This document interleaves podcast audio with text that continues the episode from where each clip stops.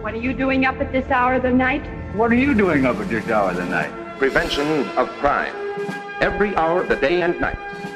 Movie. Break! Is the team that protects your property and you.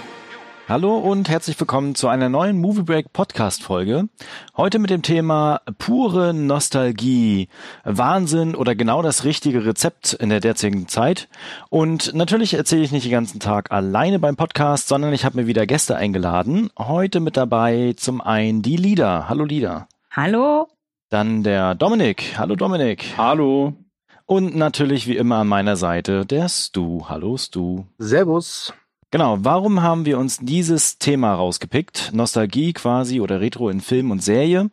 Und das ist ganz einfach zu beantworten, weil wir hatten gerade mit äh, der dritten Staffel von Stranger Things irgendwie so das populärste, was man gerade so an diesem Thema Nostalgie auch haben kann. Und wir haben den Horrorclown mit S im Kino und natürlich Quentin Tarantino mit Once Upon a Time in Hollywood, was quasi pure Nostalgie verströmt hat. Und wir wollen heute mal so ein bisschen reingucken, was ist denn eigentlich für uns Nostalgie und ist das jetzt immer richtig cool, mal so ein bisschen zurückzublicken, was war früher richtig geil oder war früher tatsächlich immer alles besser? Und äh, bevor wir jetzt ein bisschen starten, starte ich so ein bisschen mit der Definition erstmal. Was bedeutet denn überhaupt Nostalgie im Kontext auch von Filmen und Serien? Und da habe ich mir einfach mal das Lexikon der Filmbegriffe zu Rate gezogen, was ihr auch online findet. Und da steht definiert, der Begriff Nostalgie aus dem 17. Jahrhundert stammt er und ist zunächst nur als medizinischer Fachterminus für pathologisches Heimweh gebräuchlich. Also quasi, ähm, ich habe Heimweh, dann ist das quasi Nostalgie. Und äh, diese räumliche Konnotation rückt seit dem 19. Jahrhundert zunehmend in den Hintergrund, spielt aber etwa im Kontext des Heimatfilms noch eine Rolle. Und alltagsgesprochlich versteht man da unter Nostalgie vor allen Dingen die sentimentale Sehnsucht nach vergangenen Zeiten. In der Regel im Sinne einer nicht zwingend biografisch bedingten Romantisierung beziehungsweise Verklärung der Vergangenheit. Jetzt die Frage an euch, was seht ihr denn bei Nostalgie oder was versteht ihr vor allen Dingen unter Nostalgie? Wer mag denn anfangen?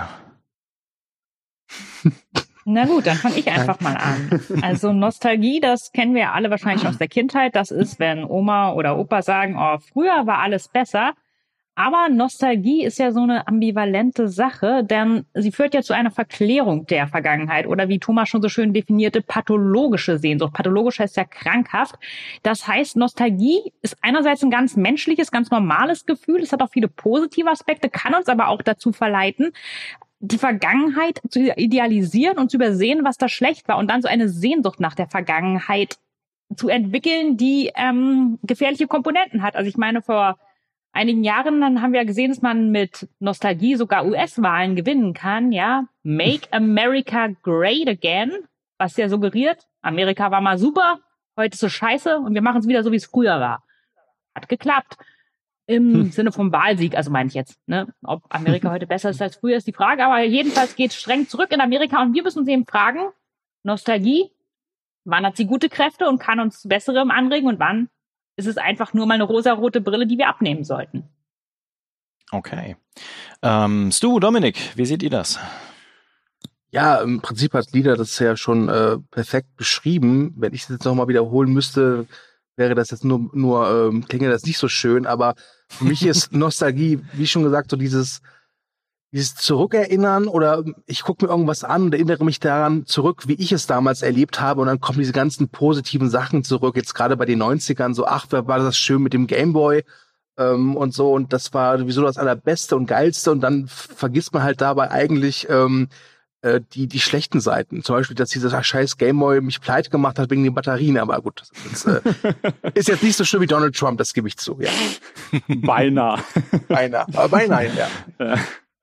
Okay, Dominik. Ja, ich muss zugeben, äh, ich bin durchaus empfänglich für Nostalgie, auch im Film. Allerdings muss ich mir eingestehen, dass so in den letzten Jahren für mich dieser Begriff immer negativer konnotiert ist, weil für mich ist das so in den letzten Jahren immer mehr der Verklärung tatsächlich gewichen in allen möglichen Disziplinen und wie man ja jetzt auch an einigen Beispielen, wie du ja gerade schon genannt hattest, äh, Stranger Things oder ich ist ja bekannt, dass ich kein großer Freund der, der S-Neuverfilmung bin. Äh, daran, daran findet sich das eigentlich momentan popkulturell eigentlich wieder. Okay. Ähm, genau, ihr habt ja schon ganz viele kritische Sachen auch mit angesprochen, quasi auch vor allen Dingen Verklärung und dass man das Ganze ideolisiert, also dass man bestimmte Dinge einfach auch übersieht im Blick auf die Vergangenheit. Wie ist denn das jetzt mit äh, Filmen und Serien, was ihr so zuletzt so gesehen habt? Habt ihr da konkrete Beispiele, wo ihr das begründen könnt? Also ich glaube, am prominentesten ist wirklich Stranger Things, also diese Netflix-Serie, die ja, glaube ich, jetzt äh, äh, um eine vierte Staffel verlängert wurde. Die spielt in den 80er Jahren und äh, die nutzt Nostalgie schon sehr offensiv. Also ich glaube, dass äh, seit ich Stranger Things gesehen habe, irgendwie so eine für mich so eine Art Hass auf dieses The Thing-Poster habe. ähm, obwohl ich The Thing eigentlich liebe. Ähm, aber das ist eine Serie, wo ich immer das Gefühl habe, dass die sehr blindwütig einfach so diesen so, so ähm, suggeriert, ja, die geilen 80er, das war doch alles sehr, sehr toll. Ähm, und die 80er waren bestimmt ein tolles Jahrzehnt, aber da gab es äh, bestimmt auch schon negative Seiten. Ähm, und wenige. wenige, ja. Go for it, Helmut. Nein, ähm, äh, ein positives Beispiel würde ich jetzt sagen, war für mich jetzt dieses Jahr oder war es letztes Jahr mit 90s von Jonah Hill, sein Regiedebüt, wo ich halt fand, dass diese Vergangenheit wesentlich differenzierter und auch ambivalenter aufgegriffen wurde. Ich weiß jetzt nicht, ob alle diesen mit 90s gesehen haben. Ich hoffe nee, ja. leider noch nicht. Gut. Ja, ich habe ihn gesehen und ich mochte ihn gar nicht, gerade aufgrund seines ähm, Umgangs mit, Nost mit Nostalgie, den ich sehr manipulativ und oft willkürlich fand. Also nach dem Motto, spiel irgendeinen Song, an den die Leute sich erinnern. Der Film hat ja ganz viel mit Soundtrack gearbeitet und die werden dann denken, oh ja, cool. Und vor allem zeigt der Film eben wieder nur ein ganz bestimmtes, idealisiertes Segment und es sehr klischeehaft auch in seiner Darstellung, dass bestimmte gesellschaftliche Probleme einfach ausgeblendet werden, denn Nostalgie ist ja auch irgendwo ein Luxus, den sich eigentlich nur Leute leisten können, die schon immer ein gewisses Privileg hatten. Wer nicht zu dieser Gruppe zählt, ähm, dem fallen zuerst die negativen Dinge ein. Und dieser Mid-90s-Film war wieder ein Musterbeispiel dafür, wie die negativen Dinge sehr minimalisiert wurden und wenn sie gezeigt wurden, dann aber auch wieder auf so eine Art, aber das hat uns cooler gemacht. Art, also oh, hat mir nicht so gefallen. Mm, das sind ja eigentlich zwei Aspekte. Ne? Das, das eine, was du angesprochen hatte, ist ja quasi Nostalgie auch so ein bisschen als Lockvogel. Ich äh, positioniere das innerhalb von einer Serie oder einem Film ganz, ganz offensichtlich. Ne? Da ist dann das Poster versteckt oder da ist da ein Musikstück mit eingebaut, so dass man tatsächlich denkt, wenn man aus dieser Zeit stammt, ich glaube, sonst hat man überhaupt keine Verbindung dazu, mhm. äh, dass man sich dann denkt so, uh, ja, daran kann ich mich erinnern, das war geil. Ähm, das andere, was du Lieder gerade angesprochen hattest, ist ja eher äh, dieser manipulative Charakter natürlich auch, unter anderem auch in Stranger Things natürlich, aber vor allen Dingen auch das Ausblenden von bestimmten kritischen Elementen, dass man sich halt wirklich nur auf ein, eine Geschichte oder eine Charaktere oder ein Milieu konzentriert, ne? Und alles andere so ein bisschen zur Seite wischt. Ich würde aber eher tatsächlich bei äh, Stu sein. Ich fand mit 90s auch sehr gut, ähm, weil er tatsächlich differenziert war, trotz dass er so einen fokussierten Blick in die Vergangenheit hatte. Und ich glaube, da gibt es deutlich schlechtere Beispiele, wie Nostalgie auch eingesetzt wird. Kennt ihr denn noch andere Beispiele, wo Nostalgie so ein bisschen so als äh, Lockvogel eingesetzt wird? Also, dass man sagt, oh ja, da gehe ich ins Kino, weil 90er-Setting. Also, ich kann mich erinnern, dass äh, bevor Captain Marvel in die Kinos kam, ich glaube, wann kam der im März diesen Jahres, dass da schon die Werbetrommel gerührt wurde mit, der Film spielt halt in den 90ern.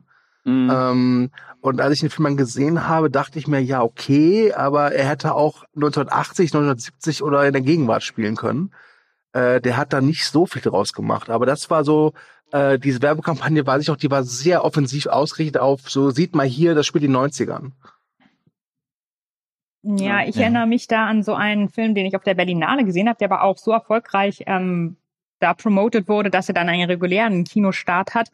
This Ain't California, das war so eine Fake-Doku über Skater, die sich aber sehr lange Zeit als echte Doku ausgab und quasi nur auf der Nostalgie, es ist wirklich bemerkenswert, es gab äh, in Anführungsstrichen Kritiken, wo dann Kritiker geschrieben hätten, sie wären selbst dabei gewesen. Ist dann peinlich, wenn da herauskommt, dass alles nur erfunden ist, ne? Man, ja, man war selber dabei. Ähm, die nur auf der Nostalgie-Schiene läuft. Nur auf so eine Art und so cool war es damals, Teenager zu sein, zur Zeit der Trennung von Deutschland. Das war die Musik damals, Juhu. Und dieser krasse Zufall ist eigentlich, ähm, vielleicht fällt es mir deswegen auch unterbewusst ein, dass da derselbe Song läuft wie in einer bestimmten Szene von Mid-90s, so ein Klassiker. Ihr kennt ihn wahrscheinlich alle von Omega. Kann jemand Ungarisch hier? Äh, nein. Ich auch nicht und deswegen kann auch ich nicht sagen, ähm, wie der Titel dieses Songs ausgesprochen wird. Aber er ist von der ähm, Gruppe Omega, der ungarischen, und äh, wird in beiden Filmen gespielt. Und ich bin sicher, wenn man jetzt die Melodie spielen würde, ist es so ein Feature, was wir noch brauchen in unserem Podcast, dass man im Hintergrund sowas kurz einspielen kann. Würde jeder sagen, boah, den kenne ich, weil der auch tausendmal mit Coverversionen bedacht wurde. Aber es ist dann Der natürlich auch wieder Nostalgie, die da aktiviert wird durchaus. Ne? Also Genau, man kennt es nicht vom. Namen her, aber wenn man es hört, dann weiß man es irgendwie. Ja, Mhm. aber bei dem Song, also ich weiß sogar, was der Titel übersetzt heißt, nämlich äh, Girl with Pearls in her Hair, aber Ungarisch, sorry, es ist so eine ist die schwer- schwerste Sprache der Welt. Niemand, selbst, selbst viele Ungarn können kein Ungarisch. Und ähm, es ist mir einfach leider unmöglich, das ansatzweise korrekt auszusprechen. Liebe Ungarn, keine Angst, wenn wir jemals einen Podcast zum ungarischen Kino machen, werden wir Lieder nicht einladen. Also nee, hey, aber wenn ihr Ungarisch könnt, dann gebt uns gern phonetische Umschrift, ja? Also und dann Gerne in die Kommentare. genau in die Kommentarspalte.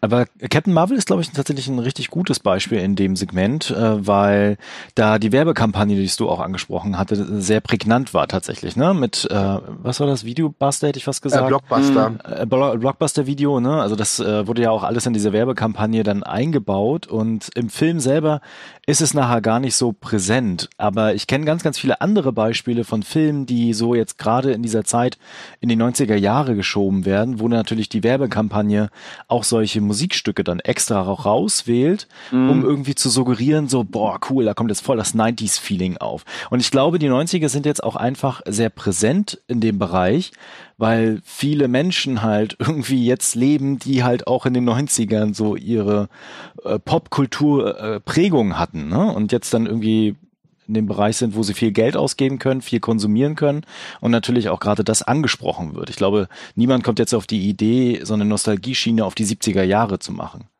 Was denkt Aber- ihr darüber? Aber dann, dann halt eher genau, auf die das gab's 80er. doch schon. Ja. Das, das im Kino der 80er und 90er, da waren die 70er sehr präsent.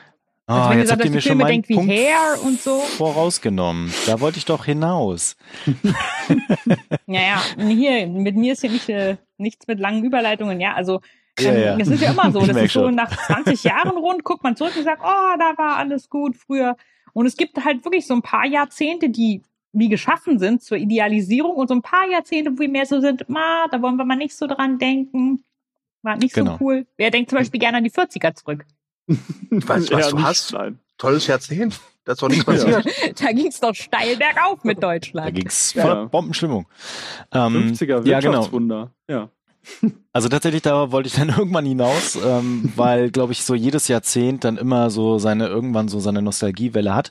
Und ich ist das gar nicht mal so sehr als Hype bezeichnen würde, sondern immer mal gibt's so eine Momente, wo man das Gefühl hat, okay, jetzt können wir gerade daraus so ein bisschen Geld ziehen. Es ist, hat natürlich auch viel Mhm. mit Marketing, viel mit Konsum zu tun und was natürlich auch ähm, konsumiert wird, natürlich. Ich würde es allerdings schon eher wirklich als Masche mittlerweile bezeichnen, auch beim Marketing. Also das sieht man schon so schon sehr stark, wenn du jetzt zum Beispiel auch so manche Trailer anguckst, wie die gezielt jetzt, also ist, ist euch das aufgefallen, dass in den letzten Jahren wirklich immer mehr wieder mit Songs gearbeitet wird bei Trailern? Ob man jetzt irgendwie so ein, so Suicide Squad hat oder weiß ich nicht, irgendwas anderes. Ähm, das ist ja dann auch Teil des Marketings und das aktiviert ja dann durchaus auch irgendwas beim Zuschauer. Ja, Ja. also mir fällt's mehr äh, in der Mode auf, dass ähm, ich ganz viele Sachen äh, einfach nur so als hohlen Referenzpunkt äh, sehe, so nach dem Motto, oh, hier eine Warner-Smiley auf irgendwelchen T-Shirts und du hast den Eindruck, okay, die Kids, auf deren Altersstufe das so abzielt, die haben vielleicht so 70 Prozent keinen Plan, was das eigentlich ist, aber es ist irgendwie cool.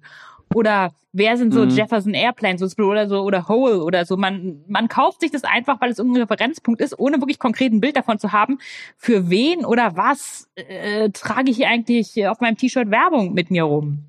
Aber da sind wir vielleicht auch schon an dem Punkt, weil das fällt mir insbesondere bei sowas wie Stranger Things auf, dass das eigentlich eher eine Nostalgie ist, ähm, das, das ist eigentlich eher der Blick der Macher zurück und nicht der allgemeine Blick. Und bei Stranger Things frage ich mich halt immer, ich weiß nicht, äh, man kann gerne nachgucken, die beiden Regisseure, die ja die Serie erfunden haben, die sind selber Jahrgang 86. Und dann frage ich mich manchmal schon, was die mir jetzt genau über die 80er erzählen wollen, äh, von denen sie selber gar nicht mal so viel äh, mitbekommen haben können, normalerweise. Ja, ich meine, Stranger Things erzählt ja eigentlich nichts über die 80er.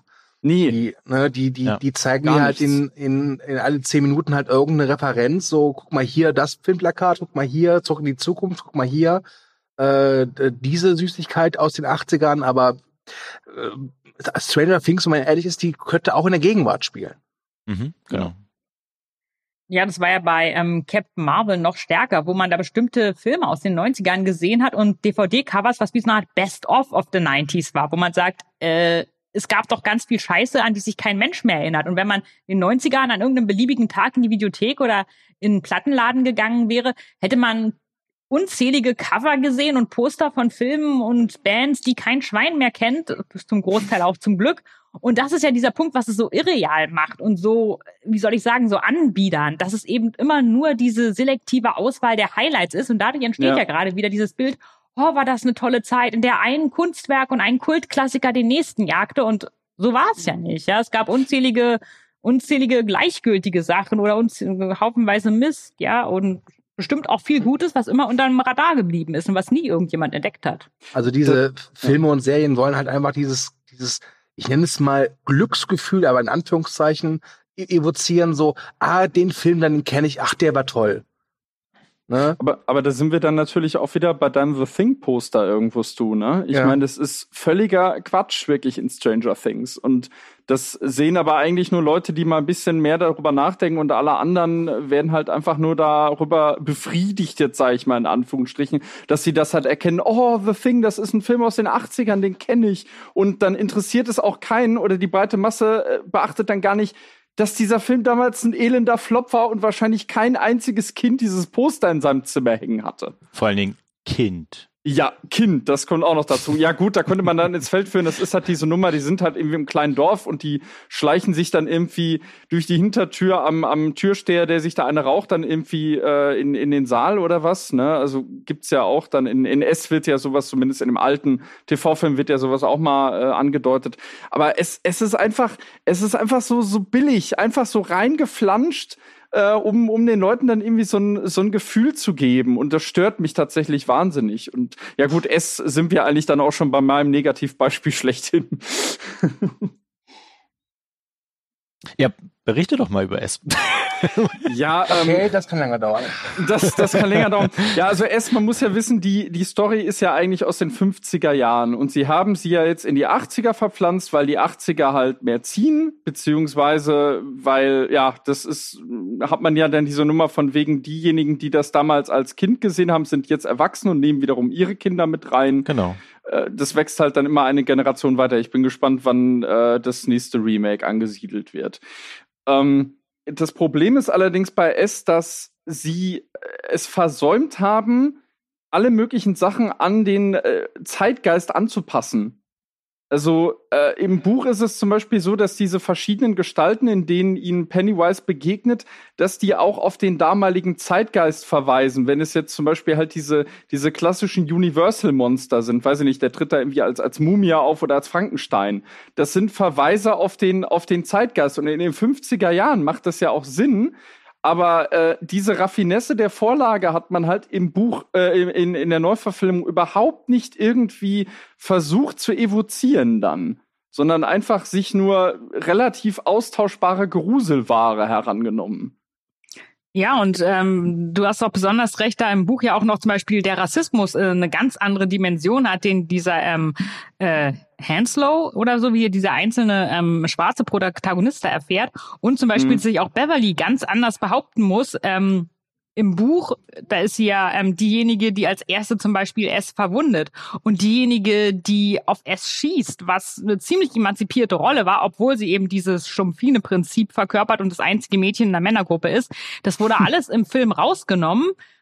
Und so ist tatsächlich ironischerweise die, sowohl die Rolle von dem einzelnen Schwarzen als auch von dem einzelnen Mädchen viel passiver und viel kleiner in der neuen Verfilmung heute in unserer Zeitalter, als sie im Buch je war. Im Buch sind das wirklich ebenbürtige Figuren und nicht einfach nur so die, die entweder dabei sind, damit auch ein Schwarzer da ist, so tokenmäßig oder äh, gerettet werden müssen.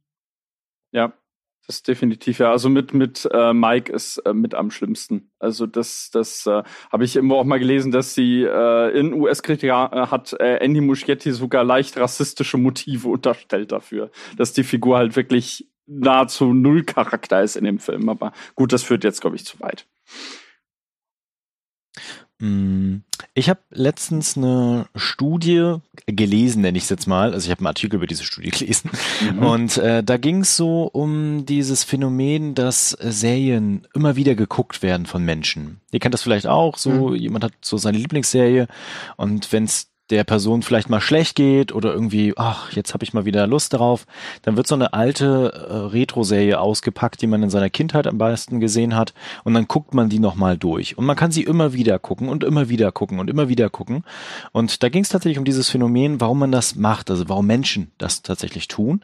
Mhm. Und äh, der Tenor war nachher am Ende, und ich glaube, das geht auch in Richtung natürlich auch Nostalgie, also quasi Sehnsucht, ne, nach der Vergangenheit, nach, nach Gefühlen auch, nach Stimmung, ähm, ein Sinn Sinn im Leben zu finden. Das fand ich sehr spannend, ähm, quasi äh, das zu konsumieren gleichzeitig, aber dann auch das Gefühl zu haben, okay, mein, mein Leben ist etwas Stringentes, ne? Und dadurch, dass ich das erlebt habe und immer wieder erleben kann und immer wieder an diesen Punkt zurückgehen kann, habe ich einen Sinn gefunden. Natürlich alles sehr unterbewusst, ne? Aber das ist so eines der Mechanismen, die dahinter stecken. Würdet ihr sagen, das funktioniert bei euch auch an gewisser Weise an manchen Stellen? Muss drüber nachdenken, weil ich aktuell tatsächlich eine alte Serie wieder gucke. ähm. Ja, also bei mir definitiv. Das, äh, da muss ich zustehen, das äh, gibt schon so einige Anlaufpunkte aus meiner Jugend oder Kindheit, wo ich halt immer wieder hin zurückkehre. Und äh, also beispielsweise König der Löwen, äh, ist halt der prägendste Film für mich überhaupt gewesen. Ist halt mein allererster Kinofilm gewesen. Da kehre ich immer wieder hin zurück. Und ich würde auch sagen, das ist natürlich auch wieder Teil, also äh, vielleicht ergibt es sich sogar schon aus dem reinen Eskapismus an sich, weil es ist ja auch eine Ebene der Realitätsflucht. Ne? Ja. Hm, also bei mir, ganz ehrlich gesagt, nicht wirklich. Ich wüsste keinen Film oder keine Serie, die ich jetzt speziell mit meiner Kindheit verbinde, die ich deswegen vorrangig mag, weil sie eben in der Zeit für mich zum ersten Mal oder so präsent war oder ich sie damals geguckt habe. Manche Selbst Sachen, Twin Peaks nicht? ja, nee, also es, ja, es gibt es gibt Serien, die ich damals geguckt habe, die ich heute auch noch gut finde, aber nicht, weil ich sie damals geguckt habe, sondern weil es gute Serien sind. Und es gibt andere, ja. die habe ich damals geguckt und fand die toll und die finde ich heute scheiße. Und eigentlich überwiegt die Gruppe von zweiteren Sachen, die ich damals cool fand, aber die ich heute, wo ich sage, nee, gucke ich normal und war ja voll blöd. also dieser Nostalgie-Faktor, der, der zieht da nicht. Und ich habe auch keine nostalgischen Gefühle, wenn ich, keine Ahnung, durch die Gegend gehe, in der ich als Kind gewohnt habe oder wenn ich Leute treffe, die in meiner Grundschule äh, meine Freundinnen waren und so. Also, nee, ist bei mir nicht so ein starker Faktor. Ist bestimmt auch irgendwo da. Es gibt auch Dinge, bei denen ich total nostalgisch werde. Zum Beispiel bei Leuten, die tot sind. Scheiße. Ja, ich bin, ich, okay, ähm, ich hasse wirklich nur wenig erklären. Leute, die tot sind. Jetzt wird's interessant. Ja, ja, also äh, es ist total leicht, Leuten zu verzeihen und Leute zu idealisieren, sobald sie mal gestorben sind. Ähm, ein paar kann man aber auch getrost weiterhassen, weil sie es verdient haben. Aber das ist schon wesentlich schwerer. Also da ähm, objektiv zu bleiben und wirklich nicht subjektiv zu werden, irgendwie so, oh, die waren doch eigentlich ganz nett, sondern objektiv zu bleiben und sagen so, Moment mal, äh, wie waren die eigentlich wirklich? Aber mhm. ansonsten bei Filmen, Büchern, Serien, Comics ist das bei mir nicht so stark ausgeprägt. Nee. Okay. Hast du?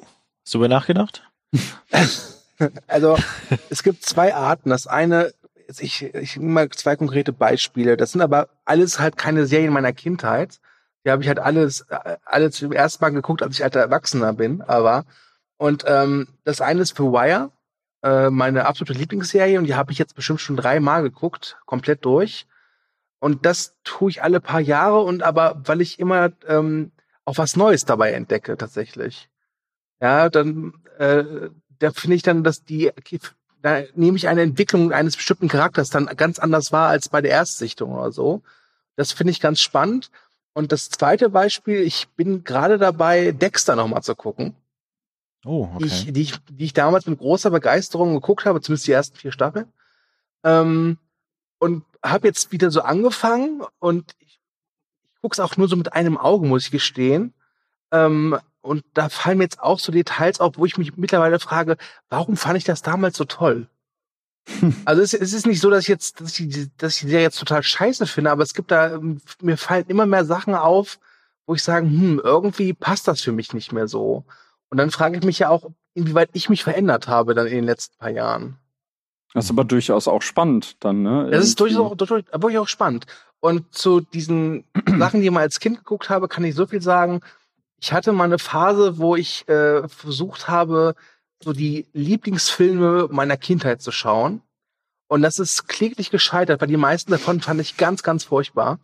Es gab tatsächlich einen Film in meiner Kindheit, den ich immer noch toll finde. Das ist dieser erste Realfilm der Turtles. Den gucke ich wirklich noch mit großer Begeisterung. Aber ich habe für mich selbst den Entschluss ge gefasst, dass ich mir, wenn ich es vermeiden kann, keine Sachen angucke, die ich als Kind super fand was so Trickfilme angeht. Also das, das, das, weil es meistens damit endet, dass ich dann irgendwie sagen muss, so ja, aber doch nicht so geil. Dann ja, habe ich halt lieber die Erinnerung, äh, dass, bei, dass, dass Oliver und Co. ein toller Film war.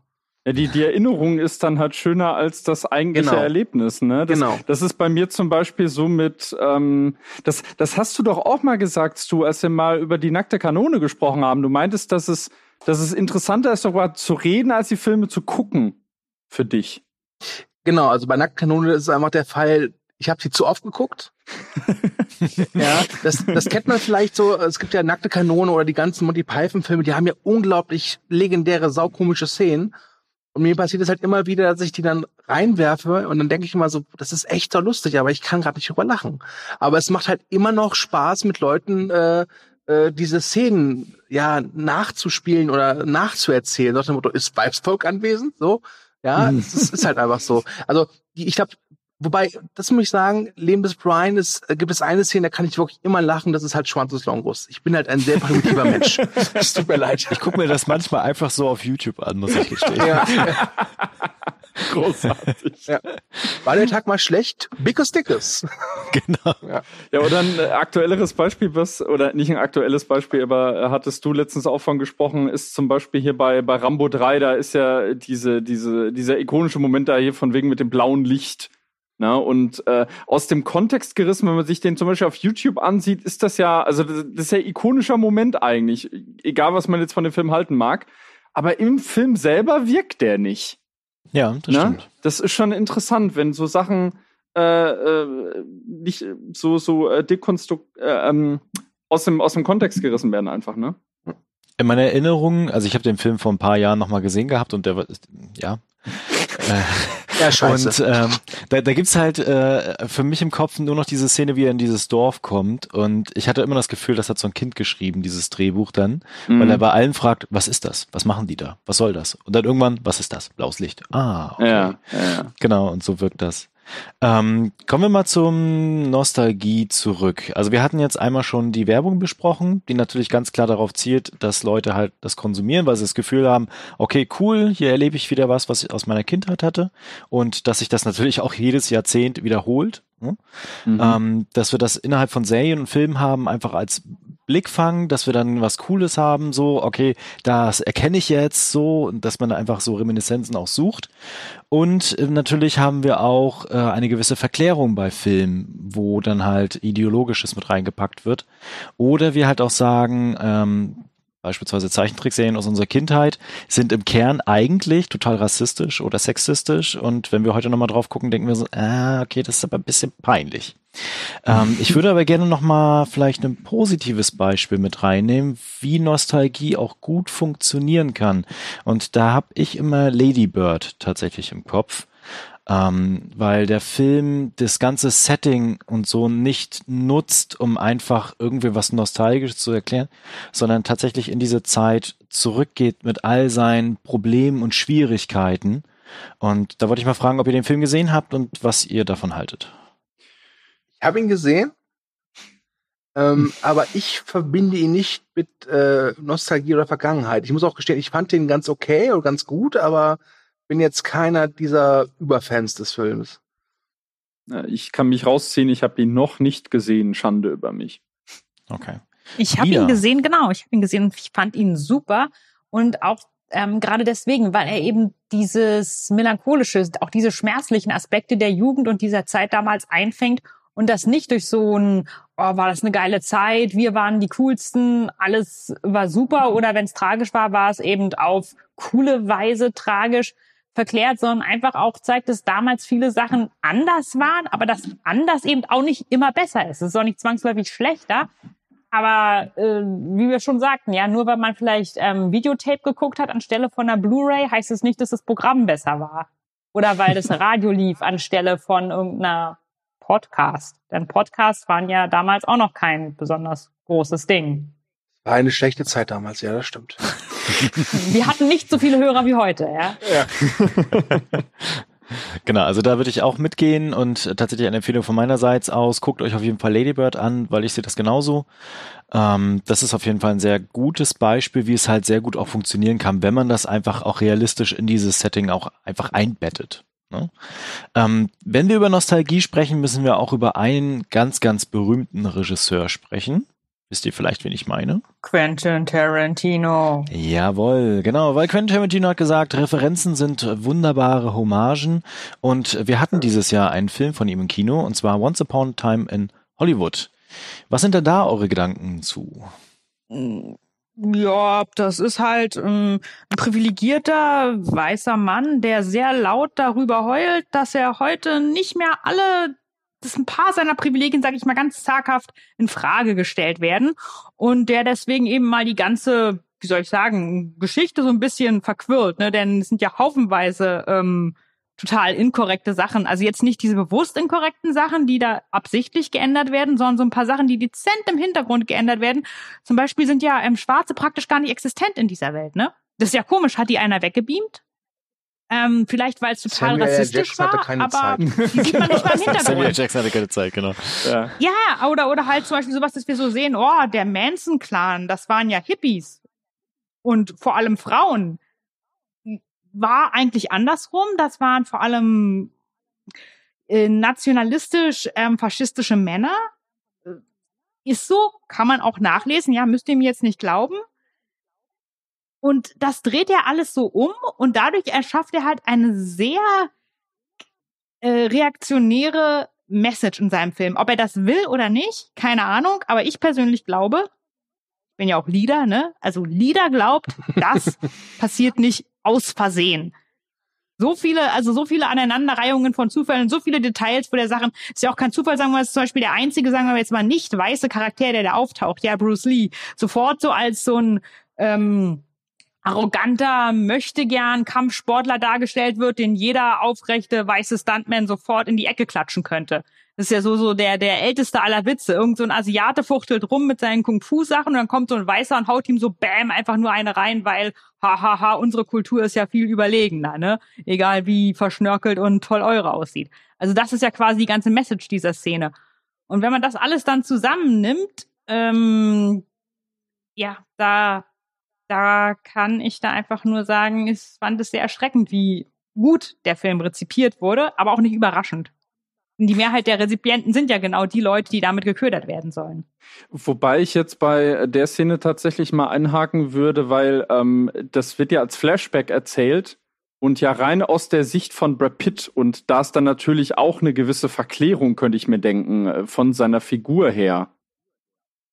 Das finde ich jetzt sehr, sehr hereininterpretiert. Ich denke, die meisten haben das so schon als, als Fakt wahrgenommen. Und es gibt ja auch ähm, noch mehr Szenen. Also nicht zu vergessen, wie dieser ganze Manson-Clan dargestellt wurde oder dass zum Beispiel diese Brad Pitt-Figur ja am Ende äh, sehr heldenhaft auftritt. Wir wollen jetzt immer noch nicht zu viel spoilern, ja, aber ähm, die ja durchaus durchgehend in einem positiven Licht erscheint, obwohl sie, hey, er hat ja seine Frau umgebracht, aber die Frau hat ja immer genörgelt, ist ja auch ein Grund war. Ich meine, kann man ja denn mal umbringen, Ja, da, da, da gehe ich dann auch durchaus mit, aber das wird dann, wie gesagt, das, das wird ja aus seiner Perspektive erzählt. Das mit der Frau, das wird ja auch nur angedeutet und ja auch nicht wirklich das wird ja eigentlich nie wirklich aufgelöst, ne? Das ist ja auch natürlich dann der Witz irgendwo da dran.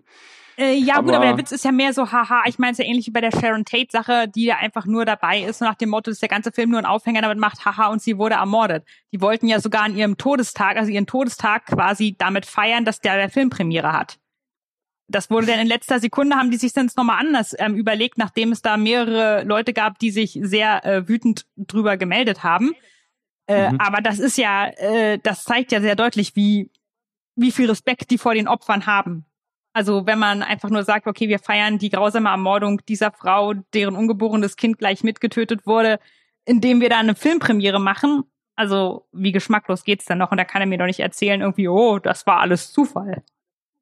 Also Ja, gut. Das, ähm, was, was ich höchstens beisteuern äh, könnte zu Tarantino, also er ist schon äh, so allgemein jetzt auf Nostalgie bezogen, ist ja schon eigentlich ein positives Beispiel. Bei Tarantino hat man immer das Gefühl, dass er versteht, wovon er da redet, halt jetzt im Gegensatz zum Beispiel zu den äh, Duffer-Brüdern bei Stranger Things.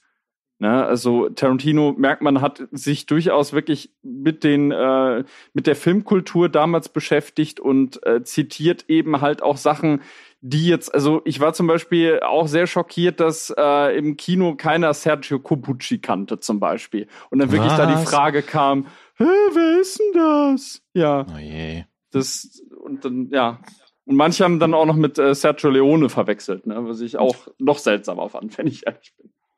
ja, also bei Tarantino habe ich den Eindruck, er ist so jemand, der ganz, ganz viel geguckt hat und Mhm. gehört und gelesen und ganz wenig verstanden. Und das ist dieser Punkt bei Tarantino, sehe ich halt immer dieses, die Referenz einfach nur im Visuellen nach dem Motto, hier, zack, da, Visual Cue, da ist das und das. Aber mal wirklich durchdacht, diesen Eindruck habe ich selten bis nie, dass er da wirklich, ähm, wenn, dann wirkt es mehr in so einer, wenn er sich mal irgendwie was äh, wirklich durchdacht hat, wie so ein bisschen so ein kleiner beleidigter Junge, ja, so nach dem Motto Spike Lee sagt, ey Tarantino in deinen Filmen äh, taucht ständig so, so sagst du ständig hier so das N-Word, ja, ähm, denk mal drüber nach und der Tarantino so, hm, na gut, dann drehe ich halt einen Film, der zu der Zeit spielt, als das alle gesagt haben und dann kann ich es aus historischen Gründen tausendmal sagen, hä, hä, hä. Und Tarantino dreht dann ja Django Unchained. Also einfach sowas, ähm, das, das ist einfach ein, ein sehr niedriges Level. Also ich glaube, über Tarantino kann man sowieso vortrefflich streiten. Das ist Mhm. auch ähm, Mhm. so der Punkt bei ihm. Ähm, bei Once Upon a Time würde ich auch Dominik recht geben. Also nicht nur die Szene, sondern eigentlich ist der ganze Film so eine verklärte Sicht, also auf ein Hollywood, was es nie gegeben hat. Also so habe ich den Film auch verstanden. Ja. Ähm, aber was er wirklich vortrefflich kann, und da gebe ich auch Dominik recht, ist einfach dieses Setting sehr authentisch darzustellen. Natürlich hat es so nie existiert und wir waren auch nicht dabei und auch Tarantino war nicht dabei. Ähm, aber ihm gelingt das zumindest auf eine sehr äh, konsequente audiovisuelle Art, diese Welt zu erschaffen. Und das fand ich war bei Once Upon a Time in Hollywood sehr prägnant und hat mich da auch vollkommen abgeholt und diese zwei Stunden, über zwei Stunden, zwei Stunden 40, weiß gar nicht mehr, ähm, auch Er ist einfach lang. in den äh, lang, genau. Aber Mhm. ich hatte nie das Gefühl, dass es, boah, ist das jetzt lang und passiert jetzt noch was und so. Und das habe ich eher bei anderen Filmen, die so tun, als ob eher. Und das ist dann eher so mein Problem dabei. Okay, habt ihr noch was zu Tarantino? Okay. Dann Du bist du noch da? Äh, Ich bin auch da, ich bin auch da. Okay. Ähm, dann vielleicht noch ein anderer Punkt, den ich gerne öffnen möchte. Und zwar, ähm, Nostalgie wird ja auch gerne benutzt, um alte Dinge, die wir vielleicht kannten, neu zu produzieren. Und das hat man vor allen Dingen sehr stark im Serienbereich zuletzt versucht. Ihr wisst alle, wir leben im goldenen Zeitalter der Serien. Alles, was man sich als Serie vorstellen kann, existiert mittlerweile oder kommt demnächst, inklusive 20 Milliarden Streamingdienste, die wir alle bezahlen sollen. Wenn ihr euch fragt, wie das funktionieren soll, hört bei unserem Podcast über Streamingdienste rein. Kleine Empfehlung. ähm, und Dezent. da ganz dezent. Genau, und da vielleicht mal ein paar Beispiele, wo man versucht hatte, äh, so, so ein bestimmtes Publikum abzuholen, die halt diese Werke vielleicht so großartig finden, wo es aber überhaupt nicht funktioniert hat. Und zwar, kennt ihr die Serie zu Minority Report? Ja. Gibt eine Serie zu Ja, Minority genau, Report? okay. Ja, ja, habe ich, hab ich gesehen. Mhm. Nie Genau, davon äh, gehört. Leider. Dann Äh, gibt es eine Serie von MacGyver, die zwar immer noch läuft, aber von den Kritikern vollkommen zerrissen worden ist und ich glaube auch Aber die beim Publikum recht gut ankam, beim, beim ne? Publikum, also bei bestimmten Publikum auf jeden Fall. Äh, Dann haben wir noch ähm, Charmed. Also Mhm. das ist tatsächlich was, was mir auch immer sehr prägnant ist, ähm, weil Charmed sehr interessant ist von seiner Entwicklung her, weil Das sagst du nur wegen deiner Frau, gib's einfach zu. ja, sie guckt es gerade wieder. äh, nein, weil die, weil die ähm, Protagonistinnen damals quasi in dieses äh, Format gequetscht worden sind und sehr leichte Klamotten anziehen sollten, etc. pp. Da gibt's auch wirklich äh, erschreckende Berichte drüber. Und die haben sich aber über die Jahre hinweg dann so ein Statement, so ein, so ein Punkt in ihrer Serie auch erkämpft und haben so eine feministische Wandlung durchgemacht. Und das haben sie jetzt versucht, wieder neu zu entzünden. Und die, zwar ist die zweite Staffel jetzt bestätigt worden von der Neuauflage, aber wenn man sich die Kritiken und die Wertungen anguckt, auch eher niedriges Level. Und dann haben wir noch Magnum und äh, Fuller House, was so mäßig läuft und die Leute auch gucken, aber ebenfalls weit weg davon ist, äh, wie es halt damals vom Standing her war. Kennt ihr noch andere Beispiele oder habt ihr die Serien gesehen oder kennt ihr noch irgendwas anderes in dem Bereich? Na, gibt es nicht auch dieses, also Akte X wieder da und dann ähm, Outer Mhm. Limits oder sowas und dann oh, The Haunting of Hill House als Serie? Twilight Zone wurde Mhm. auch wieder neu aufgelegt. Oh ja, stimmt, stimmt. Twilight Zone. Warum? Und irgendwas auch mit, äh, hat Spielberg jetzt nicht irgendwie auch irgendwas in der Mache bei, äh, bei äh, Apple TV Plus, irgendwas mit Scary Stories oder irgendwie sowas? Ich meine schon. Amazing Story. Ama- Amazing Amazing, Stories, Stories, ja. genau. Ah, ja, Scary Stories ist der Film da, ja. Ähm, Eine Lethal Weapon Serie gibt's auch noch. genau, ne? die Lethal Weapon Serie gibt's auch noch. Also quasi man versucht Noch, quasi noch, noch. Nee, eigentlich nee, sie ist Noch. tatsächlich abgesetzt worden nach der Staffel 3. Ach so. genau. Oh, also sie haben ja okay. irgendwie das Team nach Staffel 2 geändert mit Sean William Scott in der dritten und dann haben sie sie abgesetzt. Ähm, könnt ihr euch irgendwie bei einem gewissen Serienformat das vorstellen, da Lust drauf zu haben? Also was muss passieren, dass das funktioniert? Was denkt ihr? Gar nichts. Das ist ganz einfach, die können die Uhr nicht zurückdrehen. Die Serien waren ja damals äh, so effektiv, weil die in gewisser Weise irgendwie irgendwas Neues mitgebracht haben. Mhm. Ähm, und weil wir sie zum ersten Mal gesehen haben. Das ist ja auch ein ganz großes Prinzip, was in der Nostalgie inhärent ist. Dinge sind für uns früher eindrucksvoller gewesen, weil wir sie zum ersten Mal erlebt haben. Das erste Mal Auto gefahren, das erste Mal allein im Urlaub, all sowas oder einen bestimmten Film zum ersten Mal gesehen haben. Und das zweite oder dritte oder vierte Mal ist eben nicht mehr so spannend oder tragisch oder eindrucksvoll. Und eine Idee, die zum dritten Mal aufgekocht wurde, ist, ich meine, wie gesagt, das ist halt wie mit Teebeuteln, mit manchen Filmideen. Irgendwann ist es alles lasche Brühe und schmeckt nach nichts mehr, ja? Und dann braucht man neue Ideen. Also gerne neue Serienideen. Man muss auch das Rad nicht neu erfinden, aber einfach nur das alte, ich meine hier Fuller House, ich, schon der Titel schreckt mich ab. Da, ähm, also ja, das, das, das ist ja wirklich so fast schon wieder eine Satire eines schlechten Remakes. Fuller House. Das ist so wie äh, sechs Hochzeiten und zwei Todesfälle. Also das, das ist diese ganzen scheiß Fortsetzungen und so ähm, und Remakes und alles. Nein, bitte neue Sachen. Wobei, ich habe da ein positives Beispiel, also für mich zumindest, äh, sind die beiden 21 Jump Street Filme. Weil die äh, sind zum einen eigentlich, äh, also sie sind natürlich auch eine Hommage an das alte Ding, aber zugleich parodieren sie es auch tatsächlich leicht, beziehungsweise sind sich bewusst, dass das nicht mehr ganz zeitgemäß ist an einigen Stellen und nehmen halt genau das aufs Korn. Mhm. Ne? Aber gab's das schon mal in Serienform sowas? Das ist die Frage. Nee, Dass das, man die, eine stehende Serie genommen hat und sich so mit der Neuauflage mal, ich nenne es mal lustig gemacht hat darüber? Hm. Weil es würden sich ja viele Serien dafür anbieten. Oh ja. auf unglaublich jeden Fall. viele. Unglaublich. Ja? Das, das wäre ein Eldorado tatsächlich. Aber das wäre Mhm. schön, weil so richtig schöne Parodien haben wir auch nicht mehr. Oder beziehungsweise sind selten geworden. ja. Beziehungsweise gut. Also ich weiß noch, als, ne? als, Ja. als Netflix vor ein paar Monaten hier äh, Prinz von Bel Air äh, ins Programm aufgenommen hat und ich dann wusste, okay, das wird nicht so geil sein, aber ich muss einfach mal reingucken. Mhm. Und nach den ersten 20 Minuten mir dachte so, oh mein Gott, äh, was war ich für ein dummes, naives Kind? genau, also der Tenor ist eher liebe neue Serien als neu aufgewärmte Formate, richtig? Ja, Kommt immer das, drauf äh, an, worum es geht. Also man kann natürlich auch Sachen, die, die damals, also man, man muss halt gucken, was damals funktioniert hat und warum es funktioniert hat und dann vielleicht gucken, ob man es an den neuen Zeitgeist anpassen kann. Also ein schlechtes Beispiel ist ähm, äh, bei Filmen jetzt zum Beispiel hier die Rückkehr von Jason Bourne gewesen. Da hätte man ja durchaus was draus machen können aus dem fünften Teil, weil man erinnert sich, der ersten, die ersten drei Teile, die spielten ja in der George Bush-Ära. Und das war ja was anderes als dann zum Beispiel die Amtszeit von Obama oder von Trump. Und da war halt auch, das war dann so die, die Post-Snowden-Ära. Und da hätte man ja was draus machen können. Haben sie aber letzten Endes nicht. Ne? Ja. Da wäre Potenzial ja. gewesen, finde ich zum Beispiel. Was sie ja auch gerne machen, ist, dass sie ältere Filme jetzt auch als Vorlage nutzen. Und in den meisten Fällen ist das ja auch eher so mäßig. Ich würde jetzt mal Fargo als extremes Gegenbeispiel äh, benutzen. Mhm.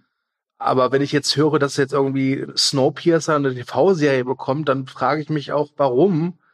Äh, liebe Leute, guckt doch einfach den Film. Ja, oder jetzt halt äh, habe ich ja heute die Kritik hochgejagt äh, zu Der Nebel, ne? Also die, die war ja, glaube ich, ein, äh, hat wahrscheinlich hier keiner gesehen, die äh, Netflix-Serie Der Nebel, die ja nach einer Staffel abgesetzt wurde. Es ist ja auch Material, was sich überhaupt nicht für eine Serie eignet, ja, was ja gerade in diesem Geschichten, also es ist so, ja, nee, geht nicht. Also ich meine, ich habe den jetzt noch mal zeitnah gesehen und ja, der funktioniert. Äh, also das dafür ist der einfach auch viel zu sehr Genrefilm, als dass man das jetzt irgendwie zu einer Serie austarieren könnte. Und dann wird das eigentlich wahrscheinlich einfach nur gestreckt. Ne? Das das ist genauso bescheuert wie mit dieser Purge-Serie, äh, weil so so rein aus der Idee wenn man vielleicht anders rangegangen wäre an, an dieses eigentlich sturzblöde Purge-Konzept, aber das gehört woanders hin, dann, dann hätte man ja durchaus da irgendwie äh, äh, an ein paar Schrauben drehen und vielleicht auch was erzählen können. Aber, also ich habe sie nicht gesehen, aber die Purge-Serie ist im Prinzip genau dasselbe wie die Filme, nur halt einfach breiterschiger erzählt, nichts weiter. Und das braucht kein Mensch. Und ja, es kommt aber trotzdem an, leider. Das ist bei so vielen Sachen so. Ja. Ich, ich habe noch ein sehr ambivalentes Beispiel, wo so gewünschte Nostalgie auf zeitgenössische Inszenierung trifft. Und zwar Star Trek Discovery. Hat wahrscheinlich niemand von euch gesehen? Mm -mm. Okay. genau, und äh, da gab es ja sehr starke Kontroversen drum, ne? Also weil sich die Fans halt von dieser Neuauflage genau das gewünscht haben, wo vielleicht Picard auch geendet hatte, ne? Also das Erkunden im Weltraum, Weltraum, Diplomatie, ähm, vielleicht auch so ein bisschen sehr, ähm, ich nenne es jetzt mal, eher durchdachte, intelligente Kost, die auf Diplomatie setzt beispielsweise, das Entdecken im Weltraum, Erkunden, Absprachen und sonstiges. Und was ist es geworden? Ein sehr actionlastiges Sci-Fi-Format. Mhm. Und da sind so zwei Welten aufeinander getroffen. Viele Menschen, die halt so äh, nostalgisch gehofft haben, oh cool, das wird so an alte Dinge anknüpfen. Und natürlich ist es dann was ganz anderes geworden und eher wünschen sie sich das Alte zurück. Und was kommt jetzt Ende des Jahres? Die Serie über ähm, Jean-Luc Picard. Ne? Ja. Und äh, daran wird sich natürlich dann messen lassen, weil ich glaube, die wird dann tatsächlich vielleicht auch sehr actionlastiger sein oder mehr moderne Science Fiction sein, aber auch eine Rückbesinnung natürlich auf ähm, The Next Generation quasi und dann auf Jean-Luc Picard. Und das wird sehr spannend. Also da bin ich gespannt, ob sie diesen Drahtseilakt auch schaffen und natürlich auch neue Geschichten erzählen können. Weil wenn sie immer wieder im Alten verharren, das hatten wir jetzt ja schon ein paar Mal, mhm. dann treten wir ja selbst auf der Stelle und entwickeln uns ja selbst auch nicht weiter. Also das ist ja dann auch ein Punkt von Nostalgie. Aber das absolute Paradebeispiel in der Disziplin wäre dann natürlich Star Wars, ne? Ja. Also die neue Star Wars Trilogie, äh, ich finde die jetzt nicht irgendwie schlecht oder so, aber man muss schon sagen, gerade Episode 7 klammert sich halt schon sehr an vergangene Zeiten. Ne? Und ich muss gestehen, das hat bei mir damals im Kino auch bestens funktioniert. Ja, wirklich. Ja, ja bei mir also auch. Ich, ja. ich, ich, kam aus dem Kino raus als alter Star, äh, Star ich sagen, äh, Star Wars-Fan und äh, habe mich wirklich so gefühlt wie damals, als ich die Trilogie das erste Mal so zu Hause auf VHS gesehen habe. Ähm, und dann, als ich ihn dann ein Jahr später nochmal geguckt habe, und so eine gewisse Distanz auch gefunden hatte, dachte ich mir auch so, okay, der, der ist schon, der ist unterhaltsam und so, aber kann es sein, dass es einfach ein Remake vom allerersten Teil ist? ja, Ja. Das, äh, Aber das ist, da siehst du dann halt auch wieder so die Kurzweil, ne? Diese Nostalgie funktioniert vielleicht einmal für dich, aber danach denkst du dir so, ja, so äh, toll ist das jetzt auch nicht. Ich hätte schon lieber gern was, was Originelleres gesehen. Ne? Und äh, gerade bei Episode 7 hast du, hast du das Gefühl, dass die sich mit ihrer äh, Nostalgie auch selber im Weg stehen. Und Ja. deshalb äh, war dann jetzt auch der Bruch, also egal was man jetzt von Episode 8 halten mag, aber deshalb war dieser Bruch halt auch so stark. Ne, weil Abrams wirklich so auf den alten Noten rumgerutscht ist, beziehungsweise auf den alten Tropen eher an vielen Stellen. Genau, und ich kann mir jetzt auch schon vorstellen, wie es enden wird. Dass Ja. sie genau, das hat ja auch der Trailer schon gezeigt. ne? Ich meine, also der Imperator lacht im Hintergrund, also ich meine. Naja, das Ende wird sein, dass, dass, dass äh, Kylo Ren den Imperator über die Brüstung sch äh, schmeißt und dann in Rays Arm stirbt und am Schluss wird er verbrannt und sein Force Ghost steht da rum. Ja. Und die Evox retten dann auch noch irgendwas garantiert. Oh, stimmt, die Evox kehren zurück. Ah, Ja, hier, hier sind es dann die Porks, bestimmt. okay. Ja.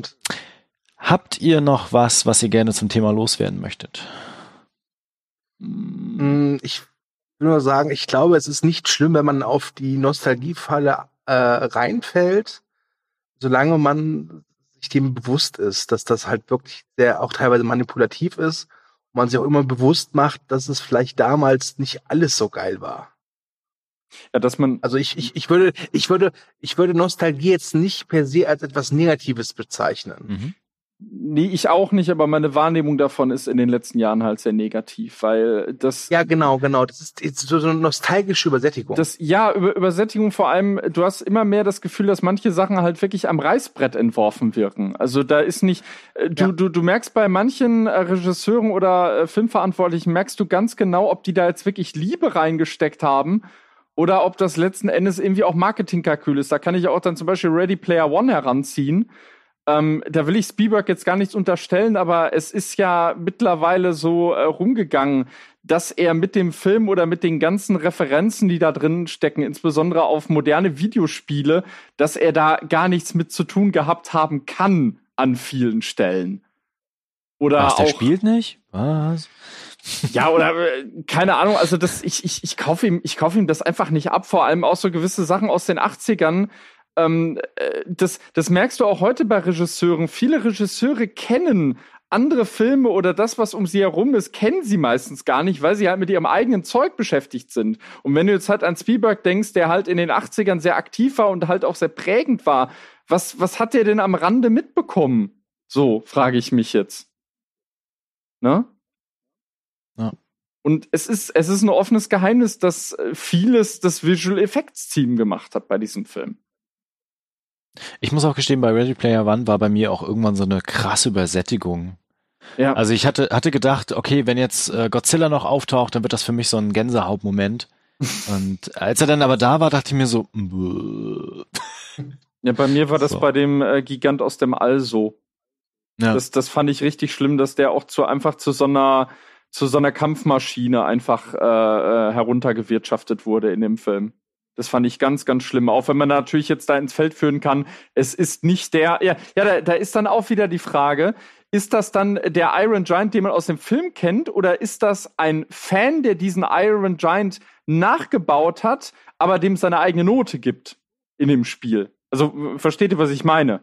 Mhm. dass dadurch dann halt diese, diese Veränderung äh, äh, der Funktion kommt an der Stelle. Das wäre dann. Oh, jetzt ist, ah ja, die Zeit für mein großes Statement gekommen. Also Nostalgie. Ähm, also wenn ihr heute junge Erwachsene seid und manchmal so nostalgische Gefühle habt und denkt, boah, früher war alles besser, dann haltet euch immer vor Augen, das ist nur deswegen, weil ihr als Kinder einfach nicht dieses ganze Bild in seiner Komplexität sehen konntet und euch einfach nur an bestimmte gute Sachen erinnert. Und wenn ihr alte Leute seid und sagt, früher war alles besser und heute ist es schlecht, dann denkt mal bitte daran, wer alles verschissen hatte. Also, früher hattet ihr die Power, es besser zu machen und ihr habt diese scheiß Gegenwart geschaffen? What the fuck? Und jetzt beschwert ihr euch bei uns, der jüngeren Generation, dafür? Also geht gar nichts. Fakt ist, das Grund, der Grund, warum wir die Vergangenheit manchmal herbei ersehen, ist, dass sie uns beruhigt. Die Vergangenheit ist sicher, sie ist stabil, sie kann sich nicht ändern. Man kann sie einfach in Geschichtsbüchern nachschlagen. Aber das ist auch gerade das, was sie so langweilig macht. Wir können die nicht ändern, also mal bitte in die Zukunft gucken. Vergangenheit ist so ein bisschen wie eine Kuscheldecke, ja? Man kann sich da ruhig mal dran wärmen, aber wenn man die immer nur über den Kopf zieht, dann sieht man irgendwann nichts mehr. Und irgendwann ist man aus dem Alter einfach raus. Okay, irgendwann kommt man vielleicht auch wieder rein, aber es sollte ja nicht so vor 60, 70 der Fall sein. ähm, deswegen Nostalgie. Achtet drauf, wenn ein Film zu nostalgisch ist und das nicht kritisch reflektiert, ist es höchstwahrscheinlich ein Propagandafilm. Ich würde das aber sogar äh, ganz gerne ergänzen an der Stelle, weil ähm, ich habe mal einen Artikel darüber gelesen, wo darüber spekuliert wurde, weil ähm, äh, parallel zur Nostalgie und da sind wir jetzt an eigentlich äh, bei bei Captain Marvel bei, äh, äh, so beides aufeinander trifft, äh, ähm, die Gründe halt für diesen Superhelden-Hype momentan auch. Und die kann man da eigentlich auch sehen, ähm, äh, dass, äh, naja, von wegen die Welt wird immer komplizierter und Superhelden bieten praktisch eine simple Lösung an, so gesehen. Also auch was sicheres, eine sichere Basis. Naja, aber das ist ja nichts Neues. Schon in der Antike gab es doch solche Typen wie Herkules und so in Legenden. Also dieses, dieser Wunsch nach starken Helden, selbst die Bibel, diese ganzen Heiligen und so, zu denen du bietest, sind ja im Prinzip Superhelden, ja. Also Leute, die totale Macht haben, die dir helfen können, die von den Toten wieder auferstehen oder die Toten auferwecken und die äh, Aussätzigen heilen und so weiter. Das sind ja alles Konzepte, die sich durch äh, seit Anbeginn der Menschheit durchziehen.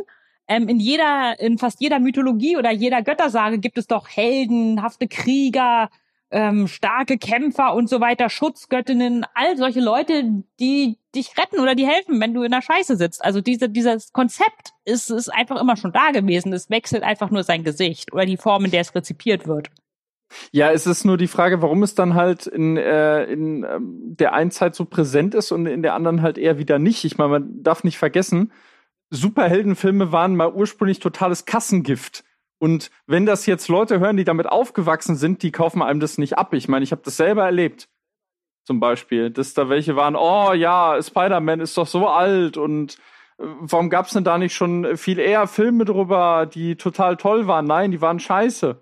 Ähm, das hängt tatsächlich mit ähm, allgemeinen Gefühlen der sozialen und politischen Verunsicherung ähm, zusammen. Umso stärker die ist, umso mehr sehen sich die Leute nach solchen starken Retter- und Führungsfiguren. Ja, genau das, das meinte ich. Die Welt drumherum wird halt immer komplizierter. Ich, ich merke das ja auch bei Leuten, ähm, ich will da jetzt nicht zu sehr ins Detail gehen, aber wir haben es halt auch schon beim Telestammtisch erlebt, dass äh, da wirklich dann so kam, ja, wenn ich einen Film sehen möchte, dann möchte ich da nicht mit, mit realen Problemen irgendwie durch die Blume konfrontiert werden sondern yeah. da will ich mich einfach nur berieseln lassen. Aber das, äh, weiß ich nicht, ist im, also die, wie, wie diese Haltung überhaupt zustande kommen kann, ist dann äh, für mich auch unverständlich, weil so oder so hat das, das Kino oder die Kunst, sie spiegelt immer auf irgendeine Weise die Realität wieder. Ja, Ob man wir alle leben in der Realität, die, die kann man nicht ja. ausblenden.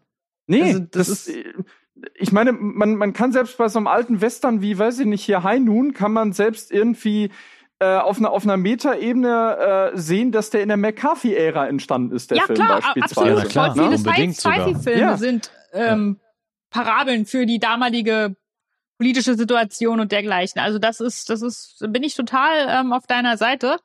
Und diese, die, also die Leute, also Filme, die einen wirklich nur ähm, berieseln wollen oder zudröhnen wollen, die haben meistens auch eine ganz besondere politische Intention. Denn auch das kommt ja nicht von un ungefähr, wenn man so sagt, ja, ähm, lenkt die Leute ab, ja, fütter sie mit irgendwie banalen Sachen. Ja, die Nazis mhm. haben ja nur solche, was ich, Wunschkonzert und solche Plattenfilme rein nach dem anderen rausgehauen, damit die Leute irgendwie sich vom furchtbaren Kriegsalltag und den ganzen Entbehrungen ablenken konnten, ja. Oder, oder noch, noch schlimmer, äh, die Heimatfilmwelle der Nachkriegszeit, ne? Ja, in oh, Deutschland. So die, die ist da, glaube ich, wirklich am. Also, also diese Filme ertrage ich nicht, wirklich. Ich, ich kann mir alles angucken, aber nicht das. das Und da hätten wir quasi auch den Brückenschlag zu unserer ursprünglichen Definition über Nostalgie gefunden. ja. Bravo. Sehr gut. Okay, ich würde dann tatsächlich an dieser Stelle Schluss machen, es sei denn, euch hat noch irgendwie ein Satz gepikst im Kopf und ihr würdet gerne noch was sagen. Ich fand das übrigens mit der Kuscheldecke sehr prägnant. Das werde ich niemals vergessen, dieses Beispiel. Das war fast so gut wie meine Schnuller-Metapher. Ja, unglaublich gut. Okay, es ruft niemand, schreit niemand, dann würde ich jetzt hier mal Schluss machen. Vielen Dank, dass ihr da wart. Äh, vielen Dank, dass ihr eure Gedanken ausgetauscht habt. Und ähm, irgendwann in ein paar Jahren werde ich total nostalgisch in diesen Podcast reinhören und zurückblicken und denken, ach, früher war alles besser. Ja. Genau. Ähm, vielen Dank fürs Zuhören. Schreibt gerne in die Kommentare, was ihr über das Thema Nostalgie denkt, ähm, ob das für euch immer richtig positiv ist, ob ihr auch ein paar Negativbeispiele habt, was ihr selber über die Film- und Serienbeispiele denkt, die wir gebracht haben. Und ansonsten hören wir uns demnächst beim nächsten Podcast. Ach, und vergesst nichts, du willst du das sagen?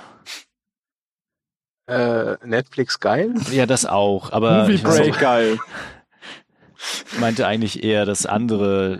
Ach so, ach ja, sorry. Ähm, wenn ihr, äh, wenn ihr so, wenn ihr das über iTunes, dieser Podigy, Spotify hört, dann würden wir uns sehr über eine positive Wertung freuen. Warum? Weil wir es verdient haben.